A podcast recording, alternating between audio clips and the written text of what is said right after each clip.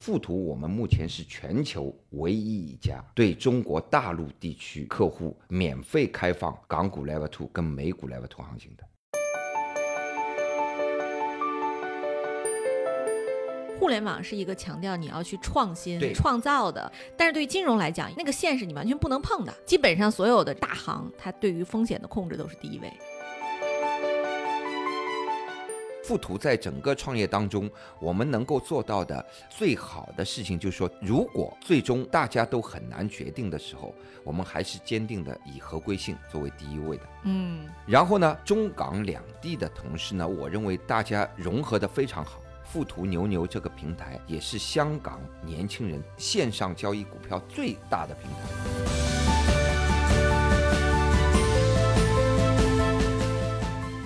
二十多万的客户通过我们去认购，那我们觉得应该有一些社会责任在，嗯所以我们当时就决定说，我们不光把我们手续费免手续费免掉，嗯而且我们补贴所有客户的利息。所有通过富途认购蚂蚁的客户，一分钱都不会损失。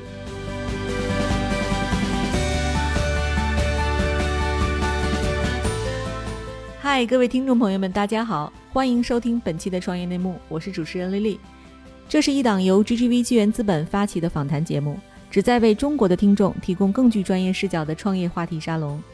我们深信，听故事是人类的古老本能，也将在每一期节目中尽可能的帮助嘉宾讲出他们最精彩的故事，讲出他们的创业内幕。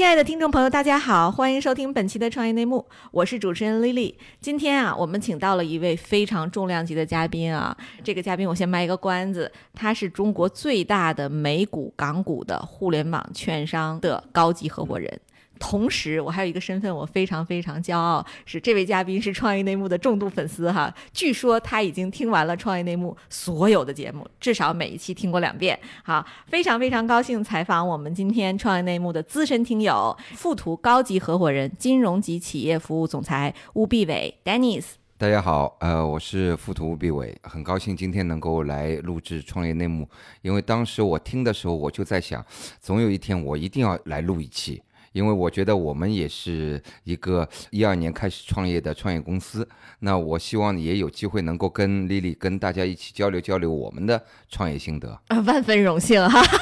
这个是我求之不得，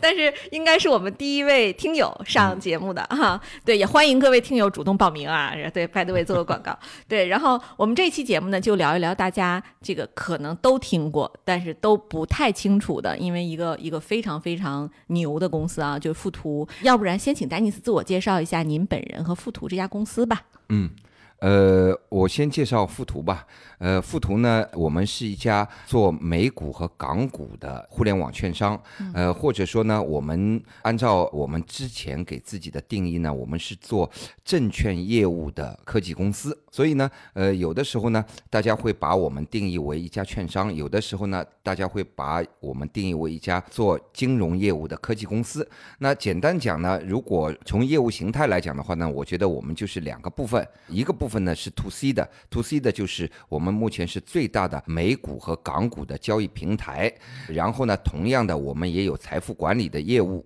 那这是 to C 的。那 to B 的呢，我们其实也是两部分的业务，一部分呢是为赴美或者赴港的这些公司做股票的分销业务。同样的，我们也为这些中大型的科技公司做员工股权激励的管理。这一块 to B 的这两个业务呢，第一个业务其实是一个偏投行的业务，第二个业务呢，实际上原来是一个非常小众的，但是呢，随着比如说像腾讯、阿里这些科技公司的上市，现在呢，几乎是说股权激励是一个标配了。也就是说，大家会想到说股权激励，想到公司上市，想到创业，就会想到股权激励。嗯，对，其实您看您这个业务还有这么大的一块 to B 的在后面哈，可能大多数听友都是富途的用户，他们享受了大量的在富途上做交易的这种便捷啊。是但是 to B 的业务可能很多人还不清楚，对我就想问问您，就是 to B 现在在富途里大概占多少的这个收入的比例呢？应该讲，富途目前从收入比例来讲的话呢，to B 的业务在富途的收入比例当中是非常低的。但是呢，从我们来讲的话呢，我们认为这两个业务是我们和建立我们这个平台的一个最重要的抓手。呃，这句话怎么来理解呢？就是说，我们把我们自己定义为一个金融平台，这个金融平台呢，它牵涉到三方，一方是上市公司，一方是投资者，另外一方就是其他的中介机构。那我们这个平台上面就承载着这三方，那怎么把这个三方连接起来？嗯，其实我们的 to B 业务是一个非常重要的抓手。那我举个例子，比如说有一家公司，如果在他创业的时候，我先去帮他管理员工的股权激励，嗯，那这样的话呢，公司对我就有了比较深的认识。而且因为大家也知道，员工股权激励其实是一家公司最核心的一个部分，而且也往往对创始人跟 CFO 来讲是非常重要的，或者对高管、对员工都是的。那这样的话呢，我们就跟创业公司。建立起了非常深度的信任，嗯，然后等这家公司他们要去美国或者要去香港上市的时候，我们为他做股票的分销，然后呢。同样的，如果他们上完市以后呢，我们再为他做线上的 IR，再为他做流动性的管理、流动性的促活跟普通投资者的交流。那这样的话，我们就串起了从上市公司到普通投资者，再到中介机构，全部串起来。这样的话呢，普通的投资者他们对公司越了解，他们越愿意交易公司的股票。嗯，那他们越交易公司的股票呢，公司呢？成交就越活跃，嗯，他就越觉得哎，需要在流动富途的平台上做推广。就说实际上严格意义上来讲的话呢，我自己觉得，就说我们在 to B 业务当中，其实我们从来从一开始，至少我认为在可见的几年当中，我们不会去考虑它的收入规模，而我们会去看它的市场占有率。嗯，对，嗯特别有意思。这其实就是您用 ESOP 来做了一个用流行的话讲叫流量入口，是的对吧？是的啊，用来获客。然后当客户到了您的平台上，您给他提供一系列的上市的生命周期里的服务哈。是的，对，哎，那我就问问您，就是市场上对于富途的理解，更多的叫互联网券商嘛？嗯这个互联网券商和互联网加券商有什么区别啊？应该是这么讲啊，我自己觉得呢，其实富途在开始创业的时候，实际上第一呢，就是当时比较早提出“互联网加”这个说法的是 Pony 嘛，嗯，是马化腾。那他提出说把互联网加到其他产业当中去，但是呢，实际上在富途开始思考做这个事情和创业的时候，Pony 还没讲这个事情，所以呢，我认为呢，我们当时呢。是看到了，特别是零售客户在交易港股跟美股当中，他碰到了很大的问题。嗯。我不知道那个 Dennis，、啊。你相信您肯定，因为您有几十年从业经验啊。是我跟现在很多年轻的听友嗯。普及一下，当年开户之难啊，你就能知道富途有多牛，他帮大家解决了什么问题。我曾经零八年的时候，我试图去开过一个户，嗯。美股账户，那时候中概股不是已经这个如火如荼了吗？对，当时开户之难，就是你首先你要先去一趟香港，然后呢，在香港你要有一张中国招商银行在北京的一个账户，对然后你再拿着那个账户，还要升级，升级到某一个 level，我忘了、是五十万还是一千万那个 level，、然后呢，你再去拿着这个账户去到香港，再去开一个对应招商银行的一个账户。开完这个账户之后，你要去美国的某一个券商的嗯网站，对再去开一个你美国的账户。是啊，用你的护照是什么东西？那个时候一个比较大便利就是你可以通过网，不用去美国了。嗯但 at least 香港这步你是免不了的。对但到美国你申请完，对那个步骤巨长的时间审核，是的可能得有差不多的十天到十五天，对吧？然后那个东西拿回来，你才能最后又到香港那个账户，才能够作为一个转款的中介才能对过去。我当时看完之后我就放弃了，对呀，然后以至于我这么多年我都没有美股账户，是。因为我现在也不许交易美股。对非常非常好的给 LP 的一个利好是嗯。GGV 投了很多美股的，对。几乎美股最牛的公司投完了。对，那我没法交易，嗯。所以除了拼多多，我别的都买不了。嗯。所以我说，那索性我也不开了。但是之前我有一个朋友跟我说，我说我没有美股账户了，他说：“哎，你上富途啊？”嗯，他说一秒钟搞定。是的，我当时我还不太相信，因为我很多年没有做过这事儿了嘛。是。对，我就想跟您求证一下，是不是就是现在这样？就是现在现在其实只要下载富途牛牛，跟着指引，大概三分钟左右搞定了，全搞定了。哇，太方便了。全搞定了。因为这个开户，我们是香港第一家做全线上开户的。关于这一点，我们跟香港证监会都有过很长时间、很深度的交流。嗯其实当时行业内对这个也有各种的看法。嗯您看啊，这只是开户这一件事情，但是您看，其实我们把整个流程定义为叫六个黄金流程。什么叫六个黄金流程？开户、出入金、看行情、做交易、看资讯、社交，六个黄金流程。开户这么麻烦，到现在其实海外的港股跟美股行情交易所都是收费的。啊，是吗？对，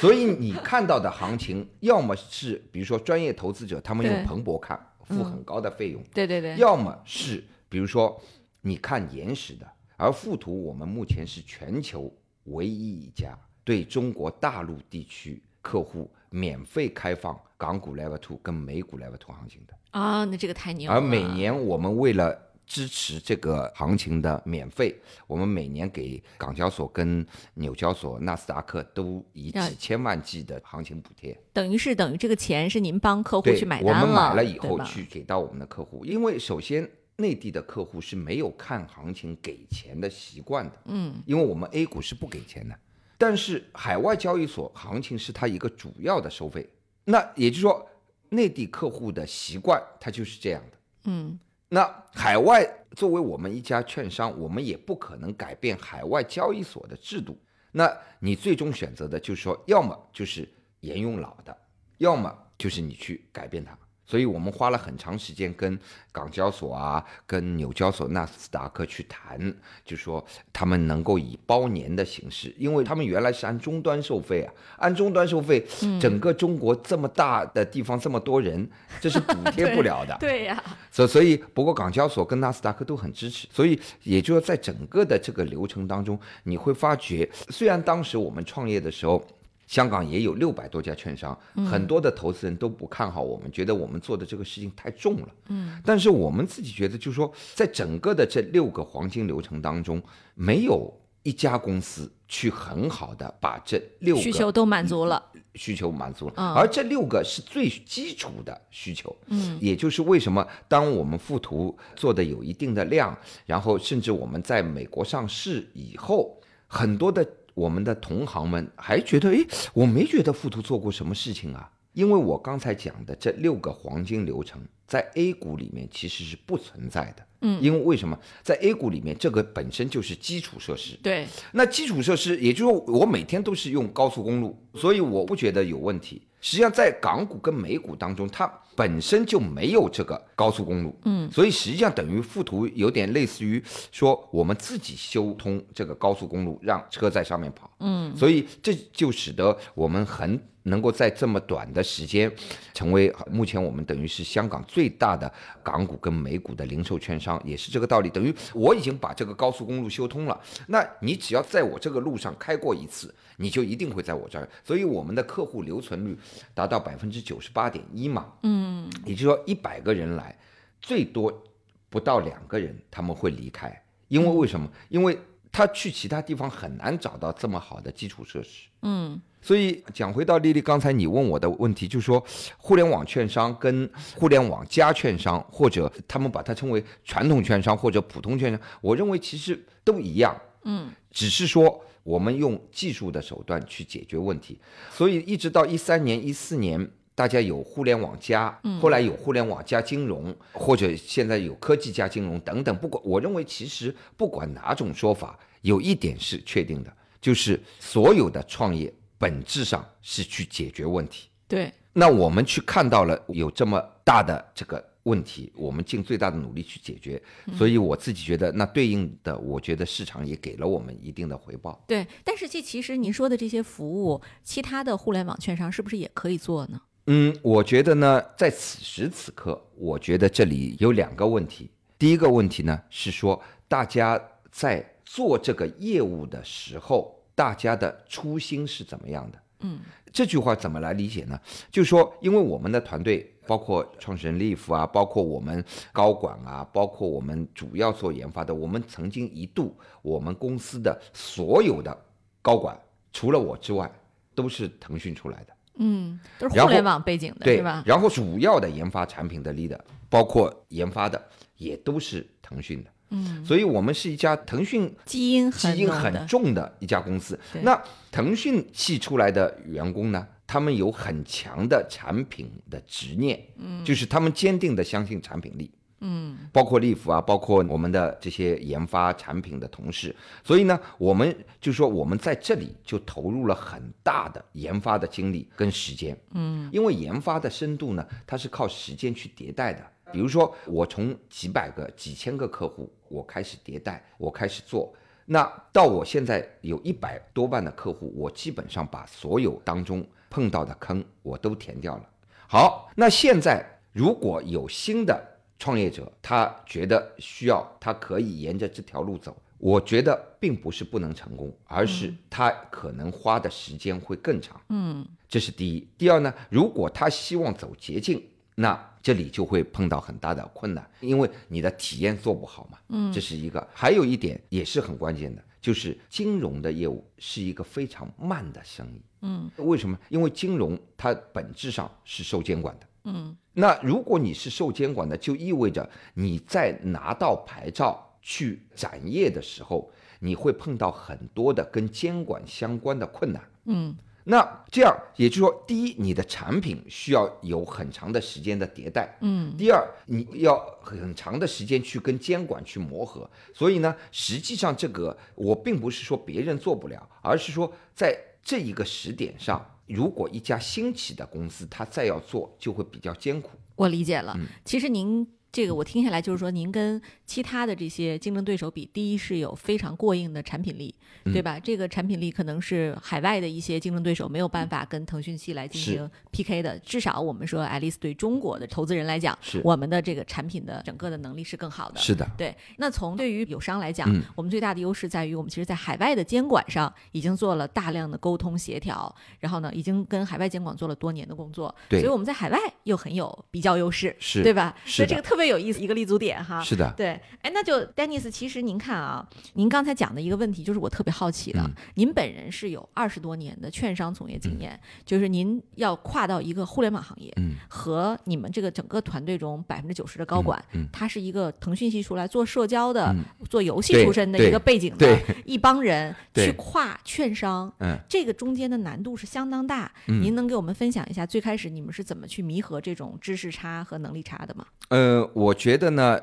应该是讲在这点上呢，就是利弗他本人起了一个非常非常重要的作用。嗯，因为利弗他自己呢，他是腾讯的创始员工嘛，腾讯的十八号员工，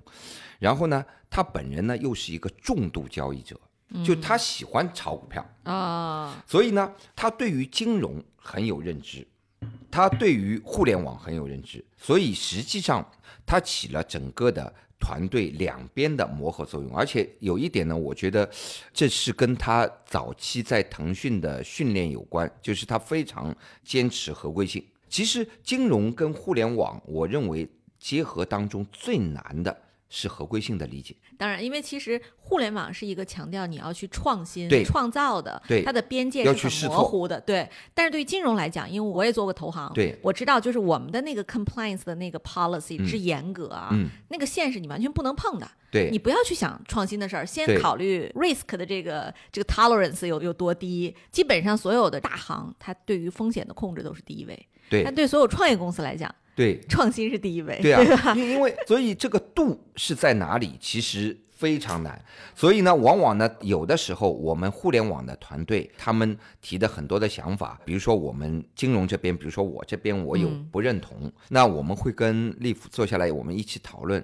就是说我们去看这个事情当中，我们的目标是什么，我们要做成什么样的事情，是不是只有这一条路可以走？嗯，而且这里其实有我自己认为是说有两个。在创业当中非常艰难的这个磨合，一个是所谓科技跟金融的互相的理解，寻找那个边界点，嗯，另外一个是中港两地文化的不同，嗯，我们。做业务的很多都是香港的同事，而我们做科技的都在深圳，他们很多都是来自中国的五湖四海。也就是说，这里中港两地文化对于这个事情的理解又有很大的那个，所以有的时候呢，我觉得富途在整个创业当中，我们能够做到的最好的事情，就是说，第一，如果最终我们大家都很难决定的时候，包括利福在内，我们还是坚定的以合规性作为第一位的。嗯因为我们做的这个事情是金融的事情嘛。然后呢，中港两地的同事呢，我认为大家融合的非常好。实际上，现在富途牛牛这个平台也是香港本地年轻人线上交易股票最大的平台。嗯，那香港本地的客户平均年龄都是九零后，那好年轻啊对啊，非常年轻。可能因为内地的交流的平台很多，对。而香港可能它线上交流的平台很少，所以这些香港的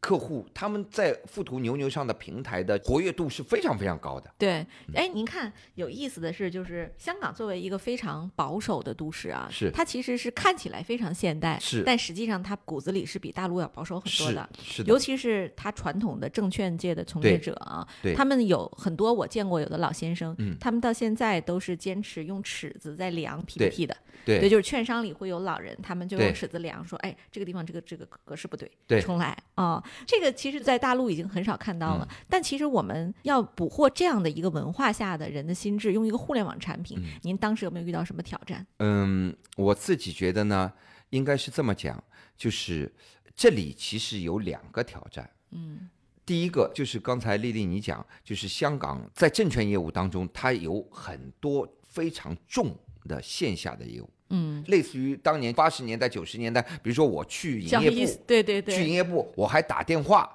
打给我的经纪人，经纪人帮我下单，他们还是非常习惯这样一种交易模式，这是第一个。所以呢，他们比较难去接受线上的，或者说他们觉得线上的不安全，嗯这是一个。嗯另外一个呢，因为毕竟我们的研发产品的同事都是大陆的同事嘛，所以我们的整个产品做出来呢，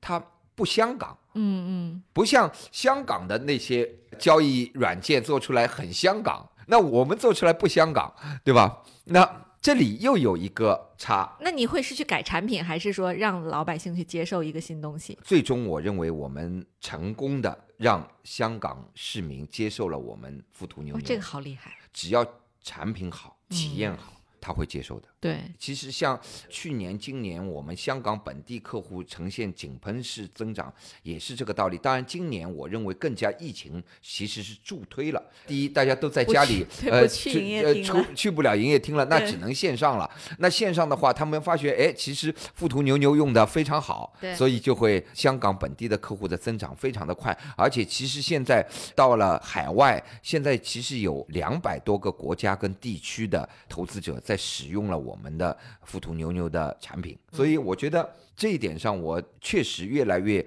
觉得，就是说 Pony 当时讲的这个产品力，我们觉得是真的，你会看到，对，就是产品本身就带有流量，对吧？啊，是的，特别有趣。哎，但我就想听听您，您刚才其实我们一直在讲互联网和金融它的这种我们叫碰撞也好，还是叫摩擦也好啊，我就想问问您有没有交学费的这种经历？嗯，应该是讲有，而且有一件事情让我就非常震惊。嗯当时我们富途刚做完 A 轮融资，但是呢，当时呢，因为呃，我们已经为客户提供美股的交易，当时呢，有一个客户他买了一美股，这只美股的股票呢，从十多块呢跌到了一块多，嗯那跌到了一块多呢，那这个客户呢，平时他也不太看账户的。好了，巧不巧那天呢，这个股票美股因为有拆股有合股，那天晚上呢，美股是十股合成一股。就是说，它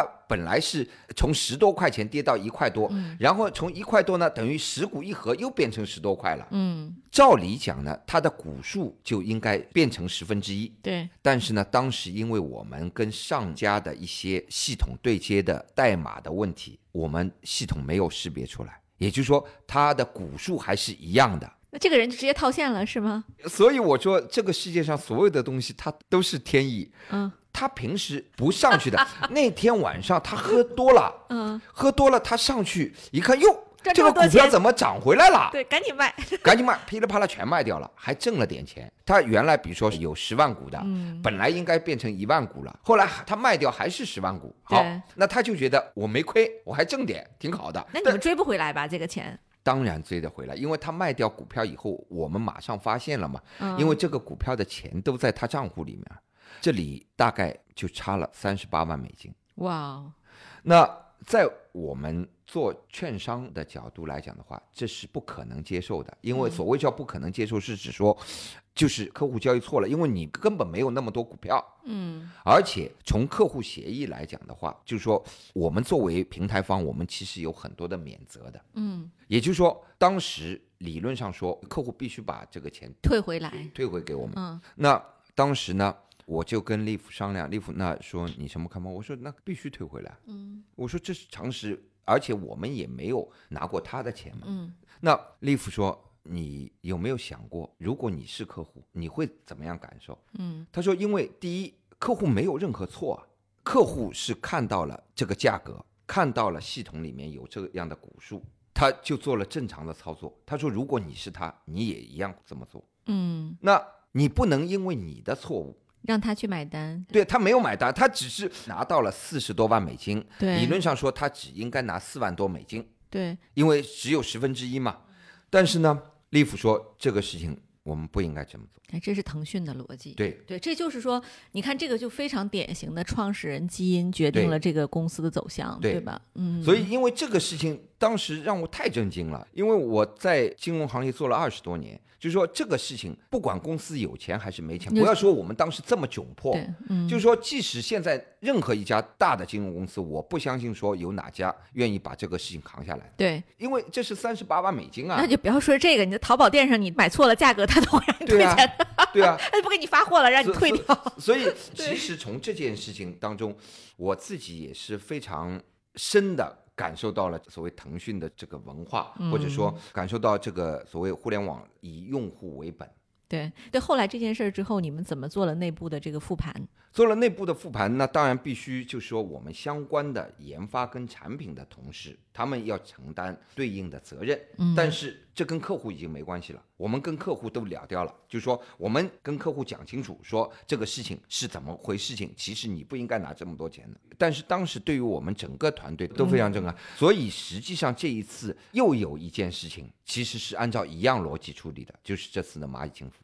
这次蚂蚁金服在香港上市，后来暂停了。暂停了以后呢，那因为其实香港当时有二十多万客户通过富途去认购蚂蚁金服，认购了四百八十多亿。嗯而在蚂蚁金服宣布暂停之前，其实香港的暗盘已经有交易，蚂蚁金服大概能够涨百分之三十到五十。嗯也就是说，大家认为我如果抽中蚂蚁金服，我最少挣百分之三十到五十。但是突然不上了，或者延迟了，从客户来讲的话，非但拿不到钱，他们还要贴利息。嗯因为香港是有叫 margin 认购，就是我自己出一块钱，券商出九块钱，等于配个十块钱，等于十倍杠杆去认购。那有大量的客户通过十倍杠杆来认购。嗯，那因为大家都觉得蚂蚁金服肯定挣钱嘛，而且原来有一个挣钱的预期，百分之三十到五十的挣钱预期，嗯，变成了非但一分钱挣不到，还要赔手续费、赔利息。而且这里以附图我们这边客户的体量，这是以千万计的一嗯个规模。嗯那当时呢，实际上我们团队其实也比较纠结，因为我们当时我们一开始说，要不然我们富途自己挣的钱，我们就一分钱不挣了。比如说我收的所有的手续费啊，就都退了。嗯，但是呢，这当中有就是有杠杆，有杠，杆，杠杆的那部分银行是要收利息的，对呀，那这个利息客户还得付嘛？嗯那我们当时呢，后来其实讨论到凌晨三点多钟，嗯就是最终我们觉得呢，我们应该有一点点的担当，因为我们有二十多万的客户通过我们去认购，这些零售客户，而且有很多都是香港本地的客户。嗯，那今年其实香港的疫情也一直不好，各行各业都不太好。那我们觉得这里我们多多少少应该有一些社会责任在，嗯所以我们当时就在决定说，我们不光把我们这个手续费免掉了。手续费，免掉，而且我们补贴所有客户的利息。哇，我们在第二天，就是蚂蚁，它是前一天晚上宣布它暂停上市，我们是在第二天早上八点二十分，我们就对全港所有媒体说，所有通过附图认购蚂蚁的客户，我们一分钱都不会损失。这是典型的互联网思维。对就是说，它其实是就是互联网在常年的补贴大战里和这个流量战中，它就是积累了一种本能，就是在我一切的决策都应该基于用户利益，对这个是非常非常典型的腾讯的逻辑哈。对太难得了，这传统券商一定不会这么做的。对，所以后来实际上我自己觉得，就是说我们这个事情也得到了我们的客户，包括我们的投资人，包括我们的股东很高度的认可，他们觉得哎，富途你有做的很担当对，对吧。对，但其实我就很想知道，Dennis，因为你作为一个嗯。有二十多年历史的老证券人啊，你其实看这个事情，我相信你是会天人交战的，嗯因为你的 DNA 里是是我要赚钱。是那现在面对这样的挑战，你的本能，你现在创业这么多年，你觉得你会有变化吗？有变化。就是说，当时这个事情出来的时候，我的第一反应就是说，我们不收客户钱了。嗯，但是我不认为说连银行的利息我都要我们管要帮客户去付，因为在我来看，这就是愿赌服输啊。对呀、那蚂蚁的延迟其实也是你本身应该承担的风险之一嘛，对吧？那我不认为我们富途作为一家企业要去承担这样的一个责任嘛。嗯，但是后来，实际上我觉得团队当中其实都表现的非常的坚定，就是说要我们应该去做一些事情来改变，或者至少让大家不那么失望。嗯，对，所以你看，这为什么叫富途？就是在这一批的，尽管不多，但是也成长起来了一小波，这个叫互联网券商里，我们能够脱颖而出的一个原因，对吧？是我觉得腾讯的基因还是起了很大的作用、啊。对，我觉得价值观确实是有非常大的那个。嗨，各位小伙伴，告诉你一件很重要的事情：创业内幕的听众群已经开通喽。在这里，你可以和我们直接沟通，也可以第一时间了解到 GGV 纪元资本线下活动的动态，近距离聆听投资人的独特见解，并且结交其他互联网圈子的小伙伴呢。入群，你只需要添加微信公众号 CYNMXZS，我再重复一遍，CYNMXZS。也就是创业内幕小助手的拼音首字母，并在好友请求中标注“创业内幕”。接下来，小助手会帮助你完成入群操作。我们期待你的加入。就是我们在做节目之前呀，我特意在网上查了一下，其实富途的 ESOP 业务确实是在业内是一个非常独特的产品啊。嗯特别是我们在富途跟腾讯那个 ESOP 它的合作上，堪称是行业标杆。嗯我记得在腾讯十八周年的时候呢，他曾经向员工发放了三百股的纪念股，嗯三百股一个人。那这其实当时可以想象，这个行权的量是相当大的。嗯我就想请您分享一下，富途当时是怎么保证了腾讯员工的行权呢？呃，这里是这样的，就是说，当时在腾讯十八周年的时候呢，腾讯给每个员工都发了三百股纪念股，而且这三百股要分三年，嗯每年一百股。那这样呢，其实它是一个非常典型的 to C 的业务，你要对客户一个个来嘛。嗯但是呢，它原有的这些供应商呢，其实主要服务 to B 的，它就是为公司服务的。嗯所以它很难说在这么短的时间为几万人去发放长期激励。嗯但是呢，为什么腾讯不觉得这是个问题呢？因为对腾讯来讲的话，它都服务几亿客人了，他觉得给个几万人发点股票算什么呢？但是实际上，呃我认为老板其实是不太容易去看具体执行的细节的。但是当真的下去的时候呢，其实就碰到问题。所以呢，我们当时呢就跟腾讯薪酬福利部在夫图牛牛上快速的开发了一个系统。就是说，所有腾讯的员工，他只要下载富途牛牛，用五分钟的时间把户开好以后，他在公司内部的 OA 上把他的牛牛号提交给公司，公司提交给腾讯，腾讯给我们一个 Excel 表，上面有员工的姓名跟牛牛号，我们在系统里面后台一跑，所有在富途开户的腾讯员工账户里就有了这三百股。啊而且这三百股什么时候行权，怎么行权，怎么扣费，所有的问题系统会回答，我们的客服会回答，也就是我们把腾讯大量的咨询和分发的任务都接过来了。嗯因为这里其实员工长期激励这个东西，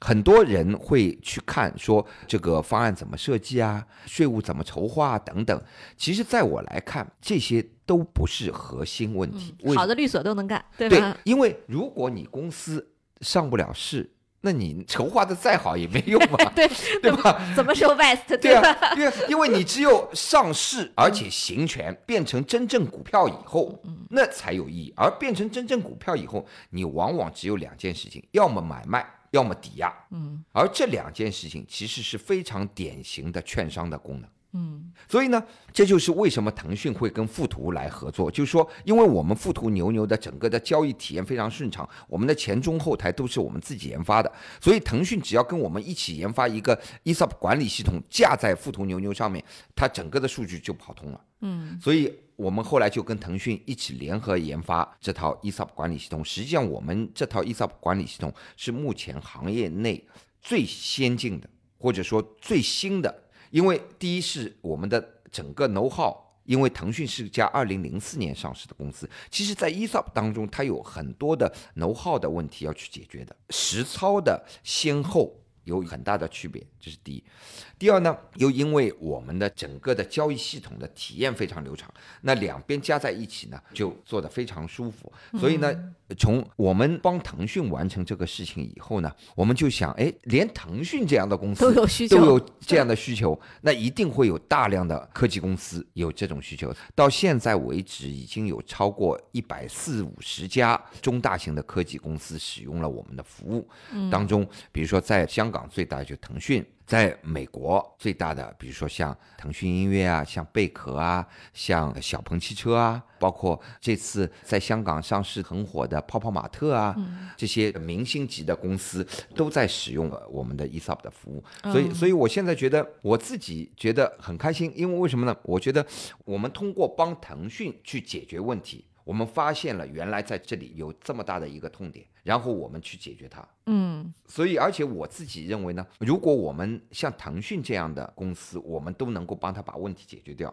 那我们应该是能够帮大多数的公司去把问题解决掉。嗯，对，特别有意思哈。您看，就这个需求啊，它一般都没有被发现，因为它如果不到，你不到，就像比如说我们不去 vest 它，嗯这个期权没有成熟之前，它大多数公司是没有感觉到的压力的。对的，我曾经有一次啊，嗯就是实际的，我坐飞机去杭州，然后在飞机上，我旁边坐了一个人，他从上飞机就在打电话，嗯然后我听了一下，这个人应该是个阿里巴巴的员工，嗯然后呢，他就在里边一直就问他的律师，他说我这个东西要怎么把这个钱取出来？嗯嗯啊，我现在有一些这个期权需要去兑现，律师讲了，就在飞机起飞关手机之前，半个小时，我觉得他俩没有结论。嗯，然后等他挂了电话，我就问他，我说你是阿里的吗？他说对呀、我我说你是在问怎么行权吗？他说有这么明显吗？我说你问那些问题 都是啊，对吧？对，对，可见就是这个需求就在阿里这么大的公司，是啊也可能他们会找一律所一个小朋友来对接，但其实也没有很好的被满足。对，而且呢，这里其实最大的问题在两个。第一个呢，因为整个的 ESOP 的这个流程管理，包括数据，包括很多的步骤，呃在实操层面上，其实它的先后次序哪个轻哪个重很重要。对，这里很多其实很多人其实在实操方面是没有经验的，这是第一。第二一个呢，员工是会不断的流转的。对，因为同样一一件事情，你跟他讲完了，但是他离职了，新的员工又来了，新的员工又有授予了，然后你所有过去做过的事情又要重新来一遍。对，最倒霉的是，如果做 ESOP 这个人再走了，对啊公司连一个说明白的人都没有，啊，对啊，对啊，对啊。太可怕了。所以现在等于我们去帮企业，就是去解决这个问题，就是因为实际上在这个 ESOP 当中，最重要的就是行权执行。行权执行当中最重要的一个是大量回复员工的咨询，嗯这里就需要用系统的方法去解决。嗯而不是说靠人工。第一，用系统的方法挡住大多数的通用型问题，嗯然后再靠人工去解决个性的问题。这里其实就就是有一个很很重要的地方，而因为我们富途本身，我们就是有服务大量 C 端的这个经验的，对。所以在这里我们我们就能够很好的匹配到公司的需求，特别像我们能够把腾讯这样几万人的企业，那能够做得非常。现在腾讯每年发放的上百亿的长期激励都是通过呃富途来完成的而且员工的反响体验都非常非常好。对，哎，我我就刚才很好奇，您反复提到我们的这个产品名称，C 嗯端的名称叫牛牛嘛，这个名字怎么起出来的？呃，因为是这样，这个名字呢，就是创始人 Leaf 他起的。其实附图在我们附图的图是那个路途的途，就富裕之路嘛。嗯，对吧？那在附图之前呢，其实这个附图的图是个图片的图，啊，为什么呢？因为利弗从腾讯零八年离职以后呢，他跟他太太两个人开了一个婚纱摄影楼，因为有敬业的原因，所以他不能去做跟互联网有关的事情，因为他自己喜欢拍照，所以他跟他太太两个人就开了个影楼，就叫附图。啊，是当时是最早做 O to O 的，等于线上下单，线下拍照。太难想象了，这个 Leaf 这个人的跨界，然后然后有了这个附图以后，后来又觉得干这个影楼没意思，那那就干券商吧。干券商。好，干券商了以后呢，最早一版我们的产品呢就叫附图操盘手，嗯这是一个听上去一听就是一个非常非常工具化的对东西。对对，好，后来呢，利夫说，哎，我们要改，改成他们说改什么呢？他说要，因为利弗是腾讯最早的员工嘛，嗯，我们要改个拟人化的，嗯。就它有一个温度的，啊，明白了。所以腾讯是一个企鹅，所以它对相对标找一个动物，对不对？对，啊所以呢，他就讲我们要做个 app，这个 app 就叫富途牛牛。当时他就提出要叫富途牛牛对，，就提到提到证券，牛是一个非常好的象征嘛，不就就是对对对牛牛嘛，就富途牛牛。好，但是呢，当时呢，同事们觉得这个太不严肃了，因为因为因为炒股票都是高大上，对吧？你牛牛，对吧？而且因为那个时候我们在香港推广的时候，香港人也说，哎，这个在牛牛这两个字在粤语当中读的不顺。嗯，但是利夫说没问题，会读顺的。现在我们的香港客户读牛牛读的非常顺。对，就这比爱彼迎好读多了，吧？对呀、对呀、对呀、对呀、对呀、对呀、对，爱彼迎一开始也被吐槽嘛，对吧？对啊，啊，有意思。所所以应该是这么讲，富途牛牛呢，因为富途两个字就意头很好，嗯，然后牛牛这两个字意头又很好，对炒股票的人，对对对，但其实你看啊，我觉得特别有意思，就是尽管利弗本人不是做品牌出身，但他其实有很好的品牌 sense，是就是做一个形象是非常容易记情的。是，比如说，你看京东在以前没有这个狗之前，嗯，大家对京东的想象是一个干巴巴的两个字，对叫京东。对后来他有了那只狗，我们对他的想象就变成了一个勤劳的、忠诚的伙伴。对而且这个天猫本身是一只猫，是就会觉得他们两个人还是挺有趣的这么一个对对比。因为腾讯是一只企鹅，就中国人很喜欢用这种动物来。定义啊。后后来我发觉，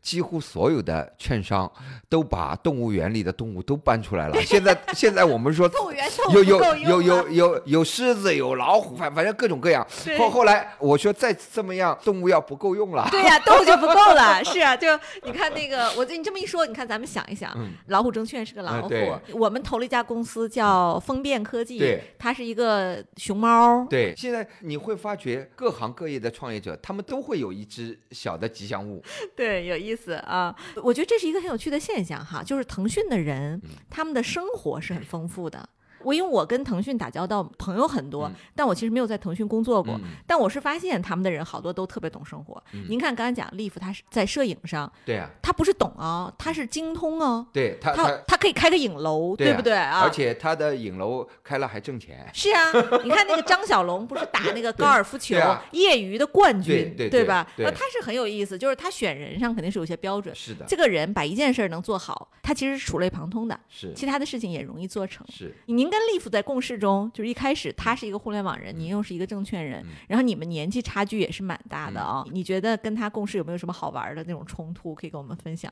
我觉得呢是这样的，就是说我跟他之间呢，我们最早认识是因为炒股票，在不知道给谁加到一个 QQ 群里面，所以我跟他是网友是网友。呃，然后呢，他的网名呢叫乐翻天，所以大家都叫他乐大师。嗯，那所以他是很会炒股吗？呃，他是应该是这么讲，我可以很负责的讲，他应该是中国互联网圈子里面最能炒股的。为什么道理？因为因为很简单因为很简单，账单做证明。嗯，他用四百多万，在四年还是五年当中炒到了一点一个亿。我的妈呀！所以您看，聪明人他和一般聪明的人和顶级聪明的人的区别啊，就在于特别聪明的人，他是能够就是将理论和实践联系起来的。的他就是能我知道这件事情之后，我就能坚定的去执行下去。大多数人是输在了执行力上。是他是我认知了，而且我就坚定的去执行。我我因为多少人输了不能止损，对对我爸和我妈炒股都从百万元户炒成了万元户，对，也坚决不止损，就是他依然套牢。然后后来我说爸，你要是把那个肉割了，交给我来帮你，让你管管，我估计你现在就又回到百万元户了。啊我爸说那我也放在那儿，是他不舍得呀。我们认为啊，很多年轻人和老年人，他们炒股主要是充值，所以他们把富途牛牛定义为一个最贵的手游，嗯，因为你充值，然后输了再充值，啊，所所以你你会发现啊 这，么理解啊。但是呢，因为我们几乎腾讯五万多员工，几乎有四万五千多是复读的客户，所以呢，我们观察到有一个很有意思的现象，只要腾讯发工资了，后面交易就说活跃，不发工资以后，如果两到三天里面腾讯出现下跌，像潮水一样的买盘，嗯，就是大家在大家充完值以后，腾讯下来了，就坚定的相信腾讯嘛。当然，从历史上来讲的话，他们充完值，只要熬得住，腾讯就一直涨的嘛，啊，对，就看能不能抗周期，对吧？啊对啊特别有趣，很有意思，很有意思。所以有的时候，就像前一段不是出了反垄断法嘛？对那个时候那天所有的股票，科技股都大幅下跌，对，但是所有的股票，腾讯、阿里、小米、美团、京东，在在香港上的这五只最大的科技股票，最大的买入方就是富途。嗯在那天大跌的时候，最大的买入方就是富途。嗯就是说，因为我们的客户当中几乎覆盖了中国所有的 TMT 公司的员工，只是每个公司员工人数有不同，嗯，所以呢，我们的客户呢，他们很很懂，很相信，对，很相信互联网的对对力量，科技公司很有信仰。对。所以我们的客户是挣钱率很高的，对，所以你看这个里边这个代际差还是非常明显的。是为什么说您这上面九零后多？嗯就因为其实新的互联网新贵这些公司里，他们的财富新贵也是年轻人。所以您刚才说这个现象也特别有意思，很有代表性，就是嗯未来中国的这些新贵们，他们压注的方向肯定是重注中国的科技公司。是我，而且嗯从我们来看的话，而且我觉得，就是说，其实现在我自己一直讲，就是现在的投资已经到了一个所谓叫投资民主化的时代，嗯呃，或者投资零售化的时代。就是说，从我们来看的话，其实从美国来看的话，因为美国我跟我们很类似的一家公司就是 Robinhood 嘛，Robinhood 它。今年一季度它就增加了，光客户就增加了三百多万的客户。嗯现在美股的成交，原来美股的成交百分之九十五是机构，百分之五是零售，嗯现在有机会去到百分之二十是零售，百分之八十是机构。而同样的，我们也看到在香港市场也是一模一样，就是零售客户的力量越来越大。对，这其实我我跟他们讲，就是说这就是刚才您讲的这个代际差嘛，因为代际差就是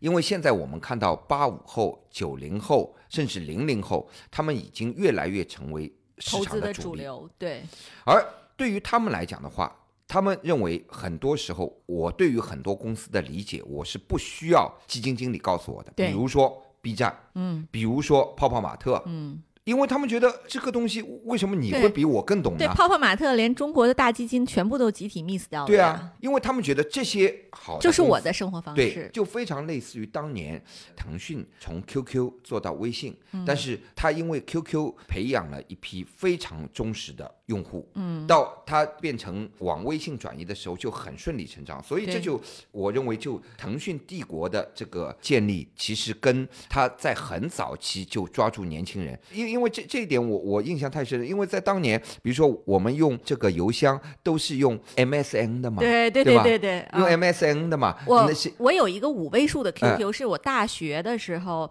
我当时出国，嗯。然后我跟我妈妈联络，嗯。开了一个这样的邮箱，那是零二年、零三年、零二年。哦，02那你年那个五位数的就给收回去了。对，现在没有用了，现在谁会用嘛？但是我工作之后也没有用过，嗯基本上工作之后大家都是 MSN，嗯，对，啊就是 MSN 还有 Hotmail，对啊不对现在可能年轻人都不知道这是个什么东西，对啊，对啊，特别一点零，对啊，因为你你，所以你你就我自己为什么我觉得就是说现在嗯市场因为这些年轻投资者或者说未来的主流投资者，他们的交易习惯，他们看待市场的方法已经出现了根本性的变化。对，而且您看一个有意思的地方，如果我第一次交易股票嗯就是用附图。用这种 app 来交易，我永远都不会回到营业厅。是的，就它不会让我的生活变得更容易，我也不会去开一个什么中金的账号啊，或者是一个什么其他的券商账号了，对因为我就享受到了这个这个便利嘛。对就人其实是你已经开上了，用您的话说，开上了这个高速公路，对，你再让他退到这个马路上，普通的这个小村间小路，他是不会回去了。是呀。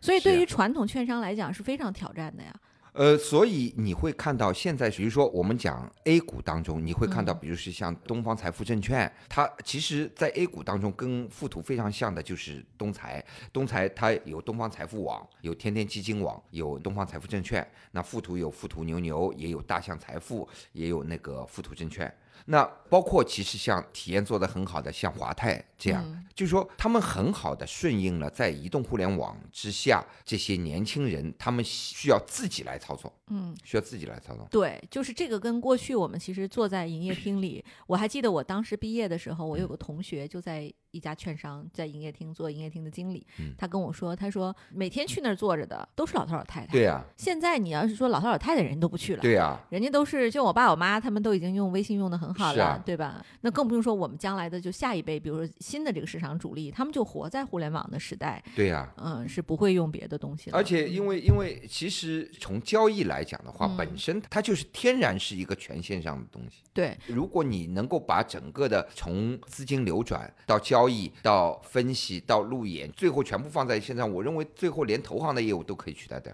当然，嗯对，哎，对，就其实我们说回富途这家公司啊，那个就这样好的一家公司，我们二零一九年上那个纳斯达克的时嗯候，上市的这个路上有没有什么经验教训或者是好玩的故事可以跟我们来分享？嗯，我觉得就说所有的上市对团队来讲都是一个非常巨大的考验。这个巨大的考验，我认为是在两个方面。第一个方面是说，你是需要有非常深的对于资本市场，特别是一级市场跟二级市场的理解。嗯为什么这么讲呢？就是说，因为我做这个行业二十多年，我一直把上市比喻为这是一场婚礼。嗯就是是一场大型的秀，就说我们准备半年或者准备十个月，我们就把这场大型的婚礼办完。那所有的人在办这场婚礼的时候，都会有各种的憧憬，但是往往当真正婚礼的那一天，就是你就希望。你就希望马上结束掉，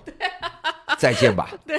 太累了。实际上，我认为上市其实最重要的是上市之后，嗯。就是说，举个例子，比如说你上市就像婚礼，嗯。但是婚礼辉煌过以后，其实你日子还是一天一天要过的，嗯，柴米油盐每天都要算的。财报是要拿出来对，所以你就会看到很多公司，其实它辉煌过以后，那就是它的最高光，之后就没有了。嗯因为它的企业经营的问题，它对于二级市场的流动性管理的问题等等各种各样的问题，就使得很多你原来认为在一级市场很好的公司，到了二级市场就很暗淡。对，您说这个我特别认可，就是上市不是终点，它只是你在另一个起点上跟另一群人在赛跑而已。对，嗯所以呢，基于这个呢，你就要对一级市场、二级市场、一级市场跟二级市场之间的衔接要有很深的理解。嗯，对你们来讲很容易吧？对，对我们来讲，这是我认为是我们的巨大优势。长处，因为我跟 Leaf 都是对二级市场很了解，而且嗯实际上我们团队当中对于怎么做上市也非常清楚，所以我们三家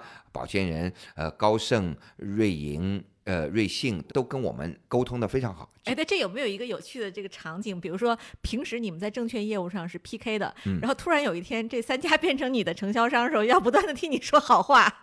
会不会这样？就是很有趣的一个场景、啊。呃，我我认为是这样的，因为我们做的业务呢是零售业务，他们做的业务呢是投行业务，所以呢，相对来讲的话，他们作为我们的承销商，他们需要让投资者来理解我们。当然，我们某程度上，我们选择的三家都是外资投行的原因，就是说，一个因为我们是去美国上市，另外一个呢，因为我们这个业务呢跟外资投行几乎没有没有竞什么竞争，争，那大家啊就比较舒服嘛。对，不然前一天打仗，第二天就要和好，对 很奇怪对，嗯对，所以这是第一个。第二一个呢，我觉得上市当中最重要的就是要有非常高的执行力。所谓非常高的执行力，就是说，我们当时在上市的时候，我们定了一个时间表，就是一天不差。所以呢，实际上我们在每一个节点当中，我们都是一直往前赶。因为我发觉很多公司上市，其实最终出了各种各样的问题，其实跟你执行当中有问题有关。比如说像我们上市的时候，我们即使非常完美的执行了整个上市的日程，但是你抵不过美国政府关门啊，因为一八年底美国政府关门，美国政府关门，美国证监会也关门，那我们就。不能上市了，嗯，而且当时是美国历史上最长的一次政府关门，嗯，那但是呢，中国人讲的所有叫“福兮祸之所以，祸兮福之所伏”，很有道理。在我们当时美国政府关门的时候，如果美国政府不关门，我们正常上市，我认为我们的估值会非常差，因为为什么？因为当时二级市场很差，嗯，但是呢，美国政府关门以后呢，又开的时候呢，大家就说，哎，好像。市场市场活跃了，活跃了，嗯，于是我们的认购就超额的很厉害，超额了几十倍，然后我们以一个相对比较合理的价格卖掉了。各位亲爱的小伙伴，你知道吗？除了创业内幕之外，我们还出品了一档英文播客《Evolving for the Next Billion》，由 GGV 纪元资本的管理合伙人童世豪和市场经理 Rita 杨主持。如果你对东南亚、印度、美国等海外市场感兴趣，欢迎收听来自当地头部创业公司 GVC 的声音。收听及订阅，您可以在我们节目顶端找到 GGV 的小馆，点击进入就能看到我们出品的这档节目了。欢迎喜欢收听英文播客的小伙伴点击订阅哟。